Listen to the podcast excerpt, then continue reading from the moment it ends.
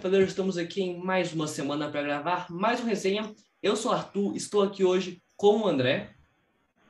Fala, rapaziada. Estou aqui hoje com o Edu. Salve!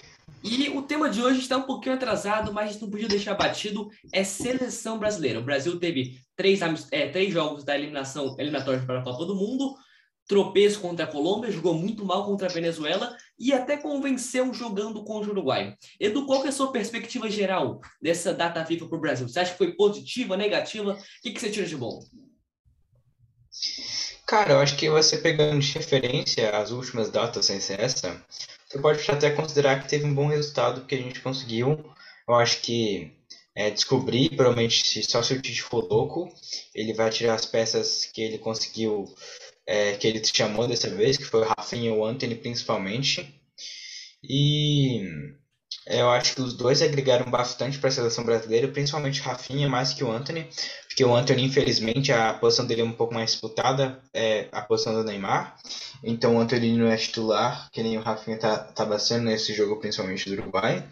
Então acho que as principais coisas boas que a gente pode tirar disso vai ser principalmente o Anthony e o Rafinha.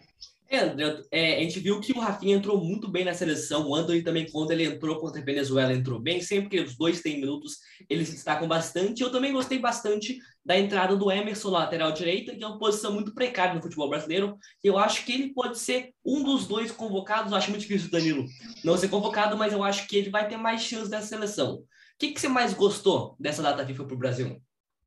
Eu acho que os três estados são interessantes, o Anthony, Rafinha é, e o e o Emerson, monstro do meu FIFA, joga muito no FIFA, pelo menos, e também jogou, tá jogando muito seleção brasileira, e pelo que parece, eu não, não tô acompanhando muito o Tottenham, mas também vem jogando bem lá, então acho que o Emerson, comparado a Daniel Alves, a Danilo, ele tá bem à frente, é, e, e, fez, principalmente contra o Uruguai, fez uma ótima partida. Mas acho que quem faltou aí, que acho que finalmente apareceu num jogo assim de mais importância, foi o Fred, que fez uma ótima partida contra o Uruguai também. Exatamente, o Fred ele veio numa partida muito fraca contra é, a Colômbia, né, ele foi muito criticado por conta disso. Foi uma partida mais de redenção dele, jogou demais contra o Uruguai. Edu, começando pelo jogo da Venezuela, eu acho que a gente consegue levantar duas boas, dois bons tópicos desse jogo, que é a presença do Gerson e do Gabigol na seleção. O Gabigol, ele faz o gol de pênalti, depois contra o Uruguai ele faz mais um gol, mas ele não é aquele mesmo Gabigol que a gente vê no Flamengo, né, Edu? O que, que você acha que está faltando pro Gabriel Barbosa da seleção ser o Gabigol que a gente conhece no Flamengo?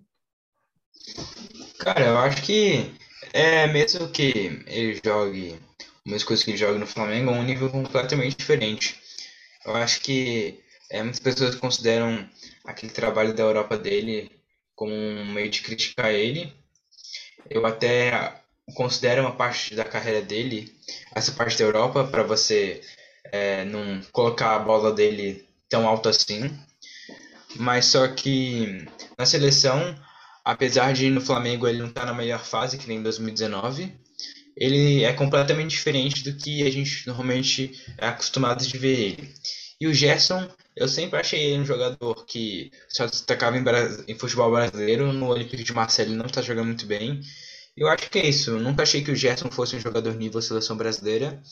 E eu acho que a outra coisa que eu acho que tem as chances do Gabigol na seleção estão se esgotando. E o Tite já devia começar a abrir o olho para outros centroavantes. O André, nessa, nessa convocação, o Tite levou o Arthur Cabral no lugar do Matheus Cunha, que foi cortado. O Arthur Cabral não foi relacionado para os últimos dois jogos e também não entrou contra a Venezuela. O que, que você acha que é? É a mesma pergunta para o Edu. O que, que você acha que está falando para o Gabigol? E para o Gabigol ser o mesmo que a gente conhece no Flamengo na seleção brasileira? E você acha que o Arthur Cabral seria um nome interessante para ser testado agora que o Brasil já está praticamente classificado para a Copa do Mundo? Acho que é sim testar ele, que vem jogando muito bem no, no Basel, né? Uhum. É, acho que vale a pena assim, ser testado. Os números deles são impressionantes. Eu não sei, assim, acho que são é, tipo 13 partidas, 13 até, gols. Até o ponto que ele gols, foi convocado para a seleção, ele era o artilheiro da Europa, mas eu não sei até que ponto o Haaland e Lewandowski já fizeram gol suficiente para passar ele. Mas, claro que é um nível de enfrentamento diferente, mas ele, tá, ele teve um ótimo começo. que foi? O Arthur Cabral ele era um do ele, ele era o principal goleador brasileiro na Europa e ele estava no bolo, se não me engano, ele era até o líder, chegou a ser o líder de principais artilheiros de, do, do, do, território europeu nessa temporada.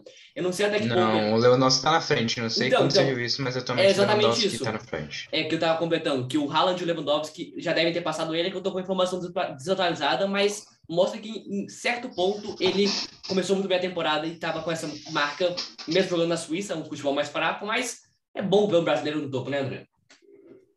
Eu tô gostando aqui da briga que tá rolando em São Paulo e Corinthians, tá? O pau tá comendo. Sim que é bom. Clássico bom no Brasil assim. Vamos ver se daqui a algumas edições a gente volta a falar de futebol brasileiro, porque tem muita coisa boa. Pode complementar aí, André. Ah, então, Arthur Cabral é mais, é mais isso mesmo, assim. Eu acho que é, é, bom testar, porque a gente, a gente sempre teve muitos jogadores é, excepcionais, assim, é, jogando a Copa do Mundo. Por exemplo, o, o Neymar é, jogaria praticamente todas as seleções que a gente foi campeão, é, e ele não tem alguém tão, tão bom quanto ele. Essa é a verdade, para jogar ao lado dele. E é bom a gente ir buscando, porque às vezes o cara, beleza, não tá num time tão bom, mas pode render muito na seleção. Então, acho que ir testando novas peças é muito importante. É, para o, o Neymar que fez uma ótima partida é, contra o Uruguai, acho que ele, ele, ele, se encontrou ali com o Rafinha e creio que o Richarlison neutralizado mesmo ali, porque para mim nem Gabriel Jesus nem Gabigol vem dando certo, então acho que é hora realmente testar outros centroavantes. É, o Richardson centralizado, é, mais que ele não jogue centralizado totalmente assim no Everton, né? Ele joga mais pela. Ele também centraliza, vai para dentro, é, mas ele é, é, mais usado pela esquerda ali. Quem, quem faz a centroavance ali do, do Everton ao Covert Levin, ele, ele faz essa função. Eu acho que vale a pena ser testado. Cara, Richarlison é só mídia e pouco futebol, cara. Não Mas assim, nesse momento que a gente tá sem, sem, Ele fica só postando no Instagram lá. É, bus busca os rivais em La América. A única, coisa, a única coisa que ele sabe fazer pela seleção, cara. Impressionante. Bom, melhor que o Gabriel e o Gabriel Jesus. Acho que pelo menos os números dele na, na seleção brasileira, comparado a esses dois, deve com certeza. Cara, o Everton tá brigando pra não cair, mano. Eu, eu gosto Uai, do Richardson. Ele tá assim, lesionado também assim, em certo ponto, eu acho que ele tá naquele, no, no, na briga sobre quem vai ser convocado na Copa.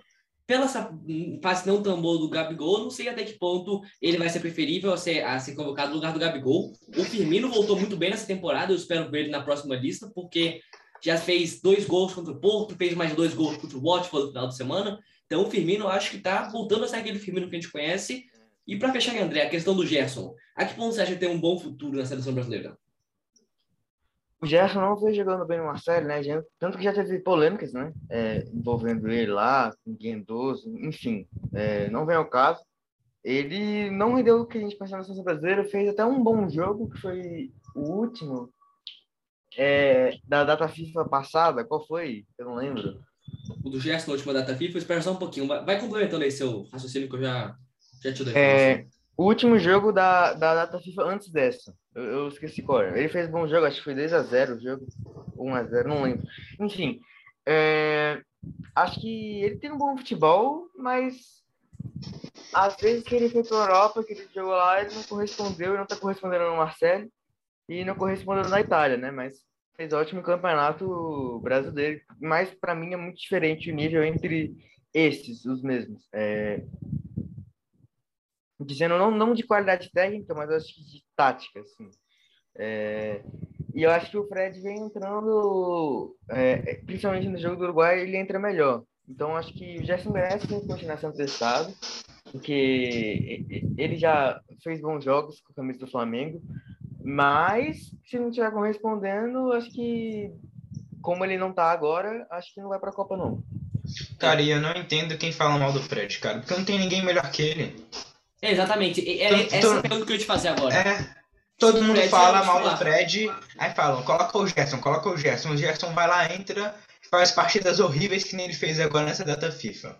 É, então. É, o pessoal continua é, criticando o Fred. Eu entendo que o Fred não seja um craque nem nada assim, mas eu acho que ele faz a função dele bem. É mais ou menos é como aquele Fagner na Copa 2018. Exatamente, ele faz o que o Tite pede para ele. Ele não é um jogador brilhante, mas ele, mesmo no jogo contra a Colômbia, que ele não jogou bem, ele foi forçado a fazer coisas que ele não é acostumado a fazer. Mas quando o Fred está encaixado na posição dele, eu acho que hoje, nesse momento, está à frente de Bruno Guimarães, está é, à frente do Gerson, que a gente está falando agora, do Aston Villa, que, o Douglas Luiz, todos os nomes estão nessa briga. Até o Edenilson, que foi convocado e mal entrou, para minha tristeza, banquei tanto esse Edenilson na seleção.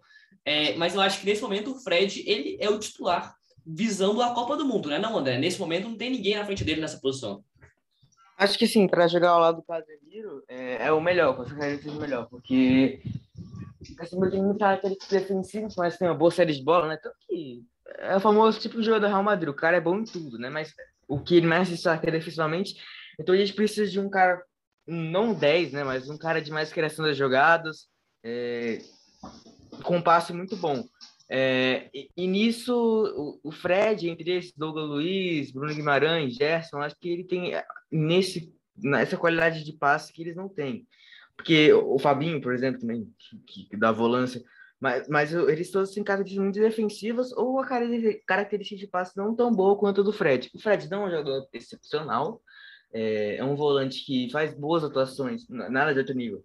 No United, é, porque assim, agora eu acho que começou a engrenar mais na seleção, mas antes não estava. Por isso que eu entendo até as críticas. Só para adicionar uma coisa, eu acho que é, tanto o Gerson quanto o Fred são muito defensivos. Eu acho que só um volante mais de contenção como o Casemiro tá bom.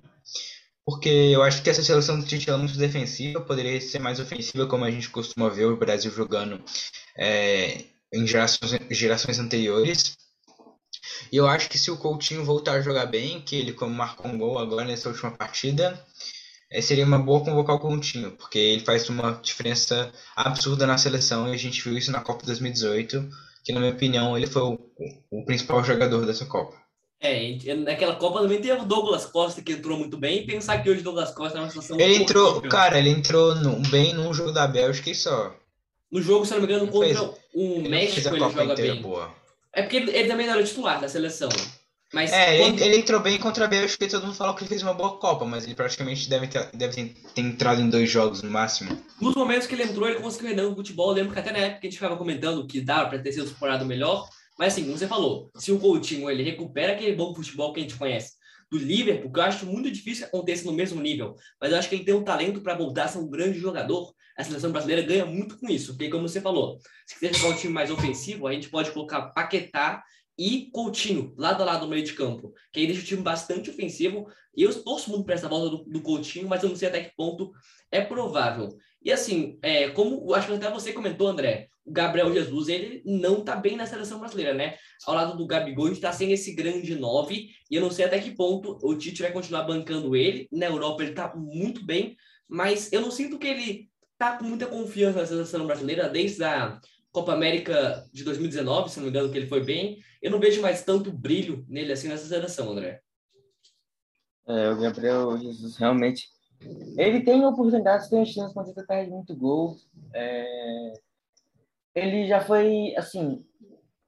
Ele já foi usado de vários jeitos, assim. É... Tanto como mais um centroavante, quanto mais um ponto de lança ali que cai pelos dois lados. Mas ele não deu certo nenhuma. É, e eu também acho que o, o Gabigol, por mais que ele não seja testado em várias posições, tanto quanto o Gabriel Jesus, o Gabigol só joga em uma posição, que é centroavante. É... Os dois não vêm correspondendo, principalmente o Gabriel Jesus, que já não, já não, não fez gol na Copa, não fez gol na Copa, na Copa América, não fez gol nas eliminatórias ainda. Então, acho que é bom a gente começar a testar outros, entendeu? Mas eu acho que esteja faltando aquele centroavantão assim, tipo Ronaldo, óbvio que não vai ter ninguém assim, mas alguém que tá lá e mete a cabeça, gol, a bola só para ele, bate, é gol. É, assim, tem, tem poucos nomes assim que a gente pode citar. É... Não tem nenhum nome, cara, na minha opinião. Não, tem nomes, mas tem poucos, assim. E não, nenhum muito, muito estrelado. Não tem ninguém, cara, que faça isso. Uma faça essa sim, função sim. bem, nível seleção brasileira, não tem ninguém. Tem nomes, mas talvez não sejam qualificados o suficiente para ser o titular incontestável da seleção brasileira. Mas eu acho sim, que sim, sim. o Gabigol até ele não está em boa fase. O Gabigol no 19 talvez conseguisse ser uma sombra do que a gente quer para isso. Eu acho que talvez seja o melhor exemplo, mas nesse momento, como você falou, Edu não tem um grande nome assim para ser esse 9 que a gente precisa, que a gente, todo, que a gente tem na mente para ter um time que dá certo, a gente precisa de um grande 9. Nesse momento, eu acho que está em pauta na seleção assim, eu acho que, o Firmino é, tem tudo para pegar a posição de centroavante, muita gente fala mal dele, mas eu não entendo isso. Ele é um ótimo jogador. É, acho que só estava numa má fase. É, óbvio que ele não é fenomenal, mas acho que se ele escalado como segundo atacante, que às vezes ele até vira um volante, é, nesse esquema diferente do Liverpool, ele volta para marcar e tudo. Acho que ele, ele, ele nunca foi usado assim cedo com um segundo atacante, como ele chega mais por trás ali, é, que nem ele faz no Liverpool. Ele, ele, ele joga como segundo atacante, não tem um centroavante assim no, no Liverpool. É, acho que o, o Firmino pode ser assim, usado desse jeito. Fez dois gols na Champions, entrou nos 70, tá fazendo gols, então acho que na Premier League também. Acho que o Firmino talvez chegue aí para dar uma ajudada. É, porque assim, pelo, pelo a volta que ele tá fazendo na Europa, tá começando a me convencer que talvez ele possa ser aquele Firmino que a gente viu do Liverpool campeão da Champions, Liverpool campeão inglês, que eu acho que é uma boa peça do, para essa posição de centroavante da seleção brasileira. Cara, eu acho que mesmo na época que ele estava rendendo no Liverpool, ele nunca chegou a jogar bem na seleção. Então eu acho que o Firmino vai ser uma peça muito é, muito vaga, porque a gente mesmo se ele continuar jogando bem no Liverpool, a gente não sabe como ele vai render na seleção. Porque a posição dele no Liverpool é mais de falso 9, e o Tite não gosta de usar o Firmino desse jeito. Então, não sei o que vai rolar, mesmo se ele voltar à boa fase. É, então, é, o, o Firmino, a posição que o Firmino faz no livro é muito peculiar e, como você falou, o Tite aparentemente não gosta muito do Brasil com essa, com essa escalação. Mas, assim, gente, sobre os três jogos, o Uruguai, é, eu fiquei com a sensação que, pelo menos, depois de muito tempo, eu vi o Brasil jogando bem e bem na medida do possível, vencendo e convencendo. O quanto você acha que dá para levar isso para frente, esse resultado para o Uruguai? Você acha que dá para a gente continuar mantendo esse bom nível de atuação, André? Acho que dá. Foi uma atuação muito boa. Acho que foi mais méritos do Brasil do que deméritos do Uruguai. Acho que o time foi melhorando sim. É... Acho que já achou o Rafinha ali, que, pô, bate jogador. É... Assim, no geral, assim, é... ele, assim, pode até ter números surpreendentes, mas ele vem, assim, jogando bem na Premier League, é e jogando bem pelo Brasil, como a gente pode ver, eu acho que é uma peça que pode se encaixar muito bem. É, tem esse ritmo que ele jogou esse jogo, porque o Uruguai é provavelmente a terceira melhor seleção hoje é, das Américas. Ok, talvez não, mas provavelmente, assim, pensando assim, Cavani, Soares, Valverde, é, tem muitos jogadores bons. O próprio brasileiro, que se não tivesse pegado tudo, era um 7 a 1 8 a 1 é... Godin é, é uma boa seleção, seleção de qualidade. É... Cara, o Godin nem joga mais jeito, o cara tá quase aposentado. Não tem muito o que falar é dele. Mas ele é um bom jogador, cara. Isso aí é fato. Beleza. Cara, mas se você colocar o Miranda para jogar na seleção é, Exatamente. Não só o Uruguai, mas outras seleções da América do Sul, elas estão na mesma geração da, da Copa América de 2015, 2016. Ah, eu não acho, não.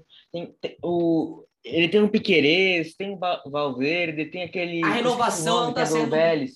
O tá Vélez tendo... não, é do. Tá tendo a Eu discordo disso, cara. Eu discordo totalmente, porque eu acho que as seleções é, Chile, Uruguai e Colômbia estão muito mais fracas do que elas já foram Exatamente. É, nesse, nesse último século. Eu acho que a única seleção que realmente tá forte, que melhorou, foi a Argentina. Não, eu, não, eu acho que, assim, eu concordo que Colômbia e Chile deram uma enfraquecida, mas não acho que o Uruguai enfraqueceu tanto, não. Tem um. Claro que não, não tem ninguém que nem Soares, Cavani, ok, concordo. Mas o Valverde é um ótimo jogador. Tem aquele que eu esqueci o nome do River. É o De La Cruz, De La Cruz. De La Cruz. Tem o Piqueires, o Palmeiras que é bom. O Jiménez, eu acho, né? Uhum. É, também é muito bom, é um bom jogador, assim. Acho que o Uruguai ainda tem uma seleção de qualidade. Assim. Tem um, é, no, ah, eu não estou falando que a seleção do Uruguai é ruim, mas a geração está muito velha. Tem poucos nomes da renovação. Você citou poucos, mas a maioria desses nomes Exatamente. que entram em campo, que vêm do campo para tentar revolucionar uma partida, são nomes que já são da, daquela geração que ganhou a Copa América em 2011, foi para a Copa de 2010, a Copa de 2014. Está tendo um processo de reformulação, mas está sendo muito devagar. E por isso eu acho que nessa mudança de ciclos de, de, de, de seleções Colômbia, Uruguai, Chile e as outras que ficam mais embaixo, como Paraguai, são outras seleções que nunca incomodam muito o Brasil. é, enfraqueceram bastante. A gente tem a Argentina, que, como você falou, Edu, é o único adversário que a gente tem na América do Sul. E tem esse Equador, que eu não sei até que ponto ele vai se manter ali em cima. Quando jogou com o Brasil, não foi uma vitória fácil, mas também não é lá essas coisas. Mas eu acho que assim, o futebol na América do Sul está em decadência por conta das seleções ao nosso redor e também por conta do futebol do Brasil, que também já não é mais o mesmo de tempos de glória que a gente já teve. Mas, assim, voltando para o tema, que até esqueci de fazer a pergunta, Edu, você acha que dá para manter essa boa essa boa partida que a gente teve contra o Uruguai contra outras seleções? Porque, assim, pegamos Colômbia e Venezuela, que teoricamente são seleções mais fracas que o Uruguai, tivemos muita dificuldade para tentar buscar essa vitória, empatamos contra a Colômbia e Venezuela. Foi mais um sufoco no final do jogo. Então, você acha que dá para manter essa boa atuação contra o Uruguai, contra as, as outras seleções e também contra a Argentina, que é a nossa principal adversária? Cara, eu acho que dá para manter, mas eu não acredito que isso realmente aconteça. É algo possível, mas eu acho improvável. É, então, é porque assim, na América do Sul, a gente tem um, um, um nível de enfrentamento muito menor do que a gente tem na Europa. Então, não sei até que ponto é, esse nível que a gente tem na América do Sul contra o Uruguai possa se manter aqui dentro do continente e depois da Copa do Mundo, que é o principal. É por isso que está tendo toda essa seleção, toda essa convocação. Não sei até que ponto vai conseguir se manter lá, que é realmente desde 2002 só somos eliminados para é, times europeus. E assim, é, agora uma pergunta, já que está virtualmente classificados e não estamos matematicamente. Mas assim, Edu, duas coisas para você. Separaria de convocar jogadores do Brasil para não, não desfalcar times brasileiros? Flamengo reclama muito disso, Atlético, Palmeiras, as equipes que sofrem com isso reclamam. E você faria mais testes no lugar do Tite? O que, que você optaria aí, né, se você tivesse no lugar do Adenor? Cara, eu acho que não tem muita gente para convocar do Brasil, não. Eu acho que o Gabigol não convocaria mais, eu acho que ele realmente não rende na seleção. E do Brasil, acho que eu convocaria o Arana e testaria um pouco mais o Hulk. Além disso, eu acho que. Cara, eu acho que a, a posição do Bruno Henrique é muito cheia já. Apesar de ele estar jogando bem, eu acho que a gente tem jogadores melhores que ele atualmente. E em questão de fazer novos testes com novos jogadores que estão é, em alta na Europa, como é o caso do Arthur Cabral, e também continuar convocando esses moleques que foram muito bem nessa data FIFA. Como é que você já montaria o seu 23 ou você iria testando outros, outros nomes para ir consolidar um time? Cara, eu ia manter pelo menos a base do time e ia testando alguns jogadores que ainda são estáveis. Mas eu acho que a base ele deve manter para ganhar um pouco de entrosamento já, que a Copa daqui a menos de um ano. E você, André, também tem essa visão de pensamento? Você acha que dá para manter a base e inovar em outros oito, cinco, sete jogadores para a próxima convocação? Acho que dá para dá dar, assim, é, a base está interessante. É, pensando assim, esse time que jogou contra o Uruguai, se não está jogando assim, é, tem futuro, mas tem como talvez inovar aí uma galera, acho que, não sei se do Brasil, é, mas eu estou falando, Firmino entrar, o Coutinho também, que o Edu costuma citar, é uma conversa interessante, porque, ok, não é melhores do Barcelona, mas sempre correspondendo à seleção. Acho que a, testar mais o Arana, é, e outros jogadores também brasileiros que estão na Europa, mas assim, a base da seleção tá, tá interessante, mas talvez a gente ache uma, uma pérola final, assim, para tentar jogar a Copa, ganhar essa Copa eu acho que assim, você tocou nesse assunto que eu até queria buscar, que era comparar essa seleção com outras seleções. Eu acho que assim, para ganhar a Copa do Mundo, não sei se você concorda comigo, Edu, mas a gente tem a para mim no topo do futebol mundial hoje a gente tem a França e a Itália bem acima de todas as seleções, e aí eu acho que de resto tá no bolo. A gente tem a, a Alemanha, que eu sei que você gosta, que empolga, tá começando a gostar desse início de trabalho do Hans Flick, mas eu não sei até que ponto pode empolgar até o final, até a, a grande data da Copa do Mundo. Tem a Bélgica, que está podendo perder o seu treinador, mas gente sabe que joga como nunca e perde como sempre. E dessa nova geração tem a Inglaterra, que é muito jovem. É, teve, não sei se ainda como é que lida com a pressão, mas eu acho que o Brasil está no bolo, assim, embaixo de França, que eu acho que para mim hoje é a melhor seleção do mundo. Itália, eu acho que a gente está nessa briga. O que, que você acha, do comparando nossa seleção com as outras aí ao redor do mundo? Cara, eu acho que eu colocaria, colocaria é, Alemanha, Bélgica Inglaterra também um pouco à frente do Brasil, porque eu acho que apesar dessas seleções sim serem irregulares, eu acho que o Brasil é mais irregular ainda, porque apesar dessas essas seleções de vez em quando jogarem mais, é, jogarem, fazerem jogos ruins, eu acho que os adversários deles são um pouco mais fortes, apesar de é, nessa fase de grupos da qualificação também o, a competição não é muito forte, mas eu acho que principalmente a gente viu isso na Eurocopa e um pouco na Nations League. Mas eu acho que eu colocaria o Brasil um pouco abaixo de Inglaterra, Alemanha e Bélgica. E você, André, você também está com essa visão comigo, que tem duas equipes lá no topo, a Itália, a França e depois estamos lá no vulco, ou você vai com o Edu, que você acha que tem outras seleções na nossa frente? Acho que eu sou mais você. Assim, eu concordo com os dois. Então, assim, sobre o termo isso, acho que a gente França e Itália estão acima. Tem algumas seleções que talvez sejam acima do Brasil, mas nada de outro nível, assim, é, de monstruosa, assim. Acho que está muito na frente, assim, é, França e Itália. É, o restante tem melhores, é, como exemplo aí da Alemanha.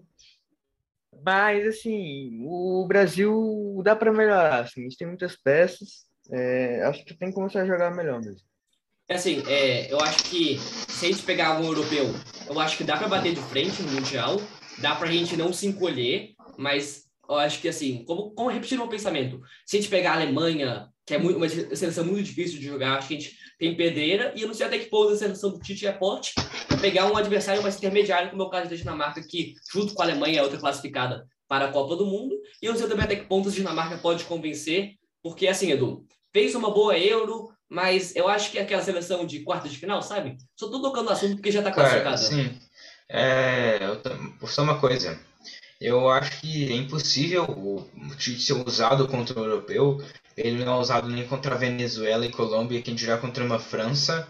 Então acho que você pode já tirar essa, essas esperanças, porque eu acho que é quase 100% certeza disso não acontecer.